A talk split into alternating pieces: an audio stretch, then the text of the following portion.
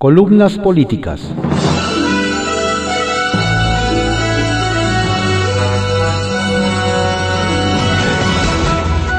Continuamos con la audiosíntesis informativa de Adrián Ojeda Román, correspondiente a hoy jueves 29 de octubre de 2020.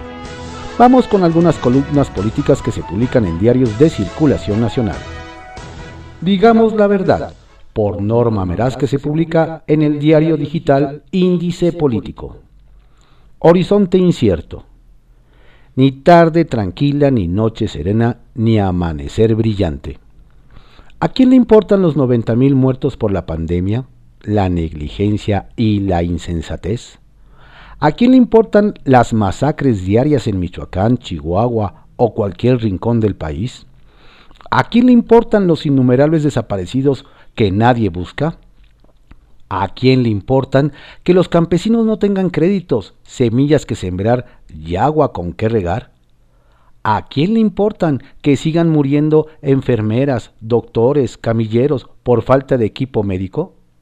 ¿A quién le importa que las cocinas económicas, los restaurantes, los talleres mecánicos y las tienditas de la esquina cierren?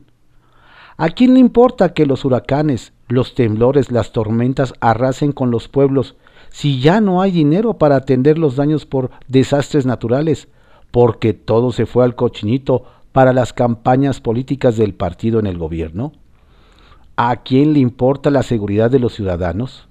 ¿A quién le importa la investigación científica? ¿A quién le importa que haya más feminicidios? ¿A quién le importa que México florezca? ¿A quién le importa la rifa de un avión que mejor debería ser convertido en cafetería? ¿A quién le importa que se construya un campo de béisbol en lugar de poner techo a las escuelas rurales? ¿A quién le importa que no haya medicamentos para los niños con cáncer? ¿A quién le importa que Austria regrese a México un penacho de plumas que ni siquiera era de Moctezuma? ¿A quién le importa que España nos pida perdón por habernos conquistado y hecho nación? ¿A quién le importa que el Vaticano, además de pedir perdón, nos regrese unos códices que ya nadie estudiará porque ya no hay presupuesto para investigadores? ¿A quién le importa que se desintegre la República mientras los políticos del régimen se entretienen en pleitos callejeros y el jefe del Ejecutivo polariza al país para concretar aquello que divide y vencerás? ¿A quién le importa si al general Salvador Cienfuegos lo condenan en Estados Unidos a purgar una pena por algo que quizá no hizo? ¿Acaso al gobierno mexicano ya se le olvidó que este militar comandó por seis años al ejército que ha honrado a México? Todos estos y otros cuestionamientos más me los planteaba hace apenas unos días un hombre que se enlistó en el ejército el primer día de noviembre de 1935 como soldado de arma, en el cuadragésimo batallón de infantería. Nació en Durango, Durango, mi tierra querida, el 27 de octubre de 1920. En enero de 1939 tuvo su primer ascenso a sargento segundo, en 1940 a sargento primero, luego subteniente en 1942 teniente en 1946, capitán segundo en 1951, capitán primero en 1957, mayor en 1961, teniente coronel en 1967, coronel en 1972 y general brigadier en 1977. Su carrera la hizo en la especialidad de transmisiones y se desempeñó en distintas unidades y dependencias de la Secretaría de la Defensa Nacional.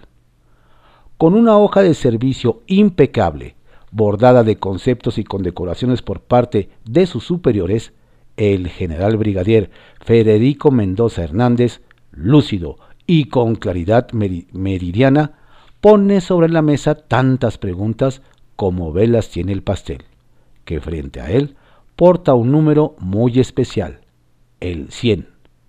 El general Mendoza cumplió una centuria de edad y comenta, México tiene frente a sí un futuro incierto. Qué privilegio nacer y servir a México. Qué tristeza por tantas preguntas sin respuesta.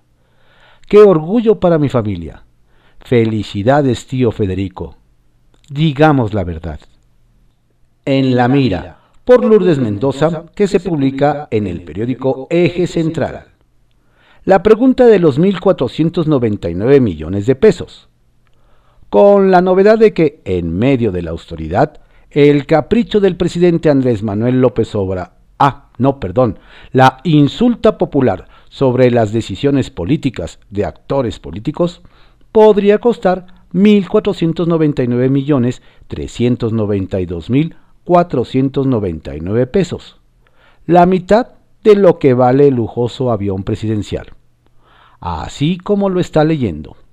La pregunta no es para enjuiciar a Salinas, Cedillo, Fox, Calderón ni Peña, sino a los actores políticos. Ojo, está incluido AMLO. ¿Alguien estará en desacuerdo con que se aplique la justicia? En fin, se dice coloquialmente que esa pregunta ni se pregunta. Ya sabemos el resultado. El Instituto Nacional Electoral, INE, tendría que pedir presupuesto extra a la Cámara de Diputados. Es decir, su gasto para 2021 ya no sería de 27.689 millones de pesos, sino de 29 mil millones. Ustedes se preguntarán a qué equivalen 1.499 millones que costaría la consulta y por eso me di a la tarea de revisar costos y presupuestos. Ahí les va. Se espera que el avión presidencial José María Morelos y Pavón se venda en unos 130 millones de dólares, es decir, 2.715 millones de pesos, además de lo que sobre o falta de la rifa del avión sin avión. Léase, la consulta costaría la mitad de lo que vale el avión. Con el costo de esa inútil consulta popular se podrían pagar 3 millones y medio de cajas de metotrexato o un millón y medio de dosis de vincristina para niños con cáncer. Con esto se podría enfrentar el desabasto de medicamentos oncológicos. Ojo, el costo de la consulta es casi el doble del presupuesto que solicitó la Oficina de la Presidencia para el año 2021, que es de 805 millones de pesos. Incluso se podrían financiar durante un año las actividades del Instituto Nacional de Transparencia, Acceso a la, Información y Protección de Datos Personales, INAI. Y hasta sobraría. El precio de la consulta es superior a los recursos que tenía el Fondo Institucional de CONACIT, 1.211 millones de pesos o que tenía el fideicomiso para promover el desarrollo de proveedores y contratistas nacionales de la industria energética, 1.259 millones, o el Fondo para la Protección de Personas Defensoras de los Derechos Humanos y Periodistas, 250 millones, o los recursos guardados en el Fidecine, 224 millones de pesos. Todos están en proceso de extinción por orden presidencial y por apoyo de Morena en el Congreso de la Unión. Con el costo de la consulta popular se abonaría a la compra de la vacuna contra el COVID-19. A principios de este mes, AMLO anunció que se pagarían 10 mil millones de pesos para adquirir la vacuna. No les vendrían mal 1.499 millones que se gastarían en la consulta. Y así podría seguir con los ejemplos de la costosa pregunta que se hará en agosto del próximo año, en un año que pinta complicado y en el que difícilmente se dará marcha atrás a la austeridad republicana. Mientras tanto, en el INE ya se piensa en la instalación de 104.667 casillas, reutilizar cuadernillos impresos con la lista nominal de electores y, por supuesto, se apela a la buena voluntad de los funcionarios de casilla para que no solo participen en la jornada electoral del 6 de junio, sino en la consulta popular de agosto. En los próximos días veremos el jaloneo en la Cámara de Diputados por el presupuesto de egresos de la Federación 2021. ¿De qué partida saldrá el dinero para la consulta? ¿A quién le quitarán presupuesto? Mientras tanto, vayan pensando qué van a responder si llega a hacer esta pregunta. ¿Estás de acuerdo o no en que se lleven a cabo las acciones pertinentes con apego al marco constitucional y legal para emprender un proceso de esclarecimiento de las decisiones políticas tomadas en los años pasados por los actores políticos, encaminada a garantizar la justicia y los derechos de las posibles víctimas? En privado, por Joaquín López Dóriga, que se publica en el periódico Milenio. Dictaduras y obediencia. El presidente López Obrador descalificó ayer a gobiernos europeos que han decretado toques de queda para contener el rebrote de COVID, que ha resultado más grave que en la primera oleada. Lo dijo así. Es que no se resuelve con eso. Eso lo que expresa es un afán autoritario del gobierno, con todo respeto a quienes optan por eso. Yo lamento que eso se esté aplicando en Europa. Ni en los peores momentos de Europa había esos toques de queda y todas esas medidas. Claro que para un conservador eso es mole de olla les fascina todo lo que es dictadura. Él no confía en la gente. Nuestro pueblo es obediente, responsable, consciente, ejemplo a nivel mundial.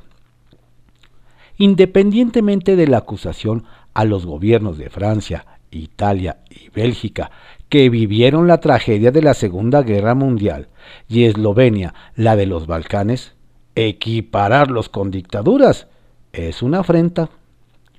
Y sostener que en México el pueblo es obediente es, por decirlo menos, un error de diagnóstico para no profundizar. Ayer, a la misma hora que el presidente elogiaba esa obediencia de nuestro pueblo, ejemplo a nivel mundial, una multitud movida por la fe asediaba el templo de San Hipólito, casa de San Judas Tadeo en su día desde el gobierno de la Ciudad de México habían anunciado que permanecería cerrado, pero lo tuvieron que abrir por el tumulto de fe. Lo menciono porque lo mismo han anunciado para la noche del 11 y 12 de diciembre, quienes desde ese gobierno capitalino no tienen idea de lo que mueve el fervor guadalupano y jamás han visto el pasar de entre 5 y 7 millones de peregrinos. Espero que el caso de ayer en San Hipólito le sirva para replantear su estrategia para el 12 de diciembre, que de todos modos será desbordada por la devoción guadalupana y todos los riesgos que conlleva el imposible de tratar de contenerlos. Retales 1. Retorno. Cuando Asa Cristina Laurel renunció a la Subsecretaría de Salud denunció la presión del titular Jorge Alcocer y del director del INSABI, Juan Antonio Ferrer. Ayer la recuperó Zoe Robledo al designar la directora de Planeación Estratégicas del IMSS. 2. Vacante. A la muerte por COVID el sábado del senador por Tlaxcala, Joel Molina Morena, Joel Molina Morena se quedó con 59 escaños. El fallecido era el senador suplente de José Antonio Álvarez Lima, quien en diciembre de 2018 se fue de director de Canal 11. Bastó una sentada con Ricardo Monreal para que renunciara y regresara a su escaño, y ya volvieran a ser 60. Relevo. La bancada de Morena en San Lázaro elige hoy al poblano Ignacio Mier Velasco como nuevo coordinador y presidente de la Junta de Coordinación Política de San Lázaro. Delgado se va la semana que viene a la presidencia de Morena. El Tribunal Electoral lo ratificó ya al INE y con él va Citlali Hernández. Arsenal, por Francisco Garfias, que se publica en el periódico Excelsior. Amlover de la militarización. El empoderamiento de las Fuerzas Armadas bajo los regímenes de Calderón, Peña Nieto y sobre todo López Obrador ha sacado del closet el fantasma de la militarización. Las fuerzas castrenses manejan la seguridad pública desde el sexenio de Felipe Calderón, 2006-2012, pero a partir de la llegada del tabasqueño a Palacio, desempeña tareas que corresponden a civiles. El ejército construye hospitales, carreteras, sucursales bancarias, aeropuertos, transporta combustible de Pemex y más. Ejército y Marina controlan, controlan aduanas y puertos. Tienen más presupuesto, más presencia, más poder que el primero de diciembre de 2018 por disposición de López Obrador, quien resultó todo un amlover de la militarización cuando ofreció lo contrario, nos dice el senador independiente Emilio Álvarez y Casa. Y más, el problema es que luego no, habrá quien meta al tigre en la jaula. ¿Quién les va a decir que ya no, sin que lo tomen como ofensa? No es el único que ve riesgo de que México avance hacia un Estado militar. El panista Damián Cepeda está convencido que para allá vamos. El comportamiento autoritario del presidente alimenta esa idea. Se comporta en algunos momentos de manera autoritaria, se pone por encima de la ley, confronta, invade otros poderes. Cada día le entrega más facultades a los militares en general, puntualiza. El tema viene al caso porque ayer fueron aprobadas en el Senado modificaciones a tres leyes para entregar a la Marina el control absoluto de los puertos mexicanos. En adelante, la CEMAR podrá presupuestar y administrar los puertos, adjudicar y otorgar contratos, concesiones y permisos, pero también tendrá bajo su responsabilidad la educación náutica mercante, el control de las telecomunicaciones, la inspección del cumplimiento de tratados internacionales, entre otras normas. Durante el debate, la emesista Patricia Mercado hizo notar que el artículo 129 constitucional establece que en tiempos de paz el ejército no intervendrá en actividades de carácter civil. Allí está la Suprema Corte de Justicia de la Nación, pero los opositores ya no creen en ella. Uno de los argumentos centrales del Ejecutivo para entregar el control de los puertos a los militares es la institucionalidad de las Fuerzas Armadas y sobre todo su incorruptibilidad. Este último argumento es endeble si tomamos en cuenta las gravísimas acusaciones que le hace Estados Unidos al general Salvador Cienfuegos, titular de la Secretaría de la Defensa Nacional en el sexenio anterior. Sobornos del narco a cambio de protección. La hipótesis de que no hay corrupción en las Fuerzas Armadas ha quedado desmontada con el proceso iniciado al anterior general secretario de la Defensa. No hay manera de que actuara solo. ¿Se les olvidó Rebollo? ¿Acosta Chaparro? preguntó Álvarez y Casa. El gobierno de la 4T tiene sed de recursos para enfrentar el 2021, que se perfila como un año complicadísimo. Quiere jalarlos de donde sea. Sus empleados de en la Cámara de Diputados, no podemos llamarlos representantes populares, aprobaron ayer desmantelar el Fondo de Salud para el Bienestar. Con eso, López Obrador ya tiene otros 33 mil millones de pesos disponibles en la tesorería para lo que se le ofrezca. Lo peor, legisladores de Morena y sus rémoras rechazaron etiquetar esos recursos para la compra de vacunas contra el COVID-19 y otros temas de salud, ni siquiera con la oferta de la oposición de votar a favor del dictamen. El fondo se conocía con el nombre de catastrófico. Fue creado para atender enfermedades graves como el cáncer. Ahora podría servir para apuntalar sus programas socioclientelares nada lo impide.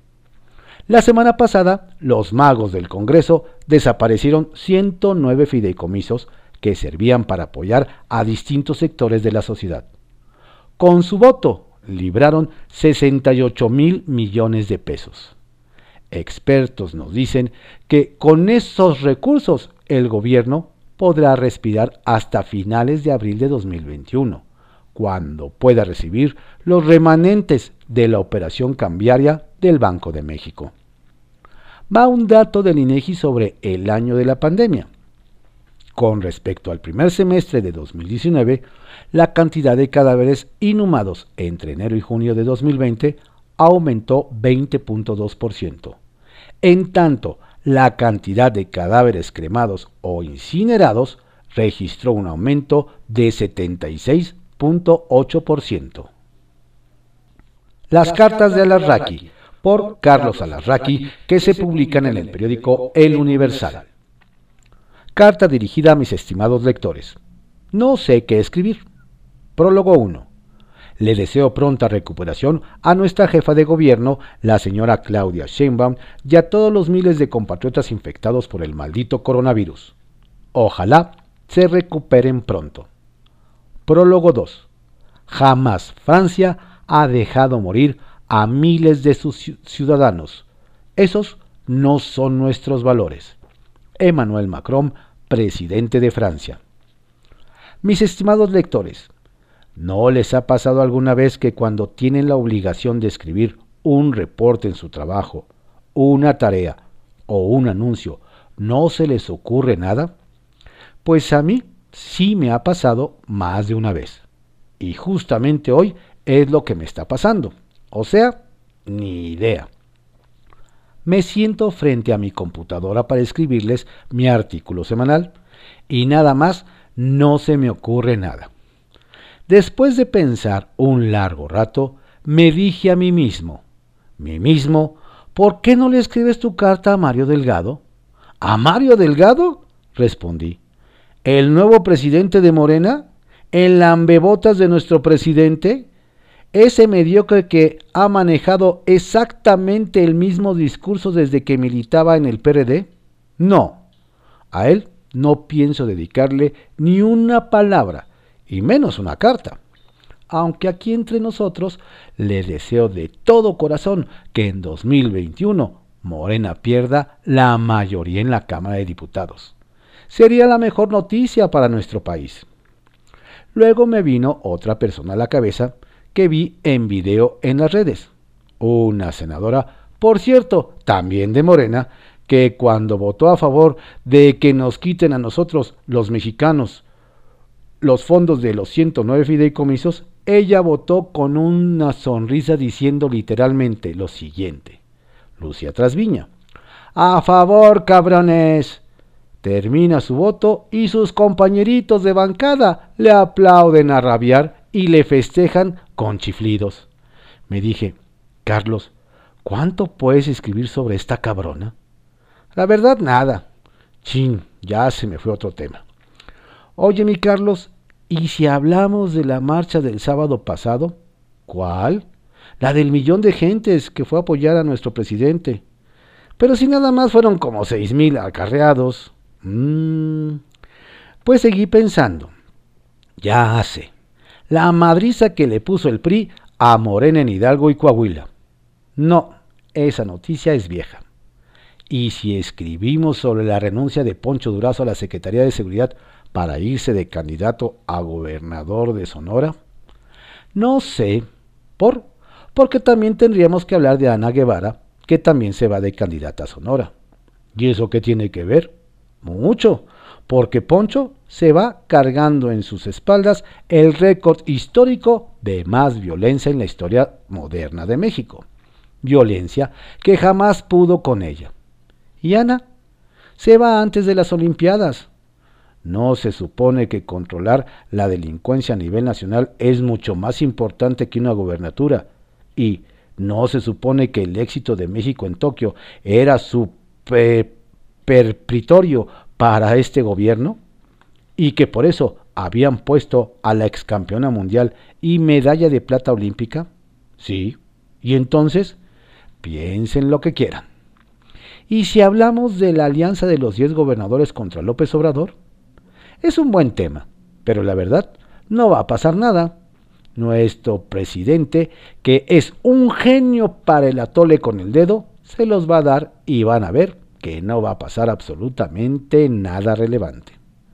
Por mí, ojalá y pasara algo, pero creo que no. Ya se me ocurrió. Voy a dirigirle mi carta semanal a todas y todos los políticos de Morena que les está dando COVID-19. Gran idea. Sin duda puedo hablar de la irresponsabilidad de esta bola de dirigentes que se creen supermujer o superman y que ni usaban cubrebocas ni mantenían la sana distancia gracias a los sabios consejos de otro lambebotas del presidente, el señor López Gatel. Gran tema, a iniciar la carta. Chin, ¿qué creen?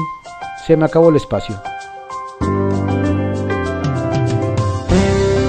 Estas fueron algunas columnas políticas que se publican en diarios de circulación nacional en la audiosíntesis informativa de Adrián Ojeda Román correspondiente a hoy jueves 29 de octubre de 2020. Tenga usted un excelente día. Por favor, cuídese. Si va a salir, tome su sana distancia y no deje de usar el cubreboca.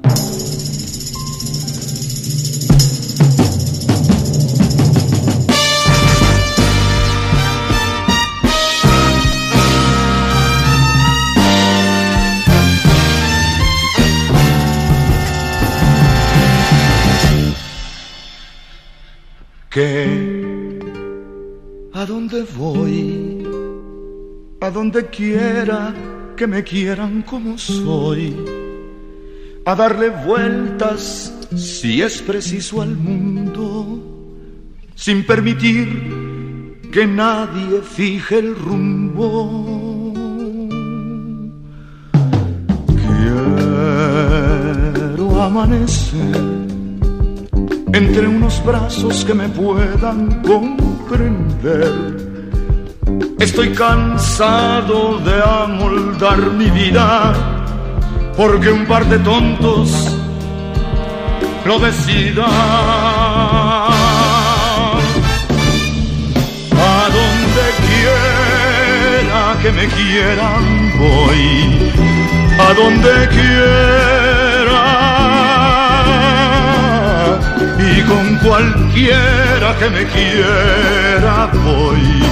Y con cualquiera. Con la primera que me tome de la mano y que prometa no insistir en mis pecados a donde quiera a donde quiera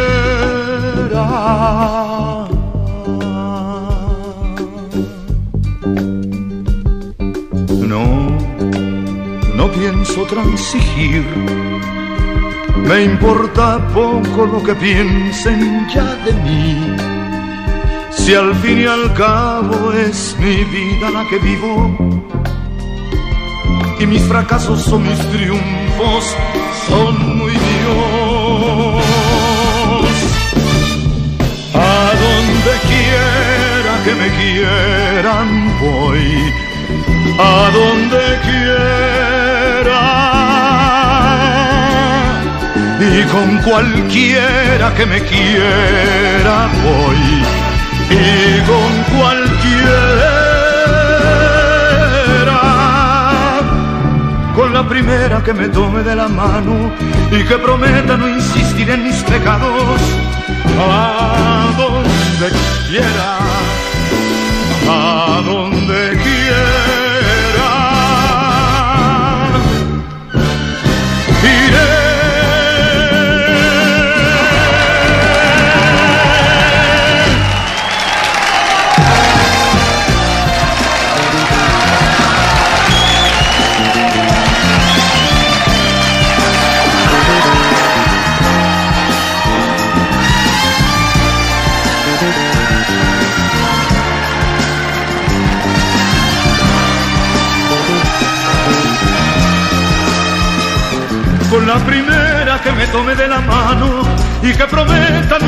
prometa no insistir en mis pecados a donde quiera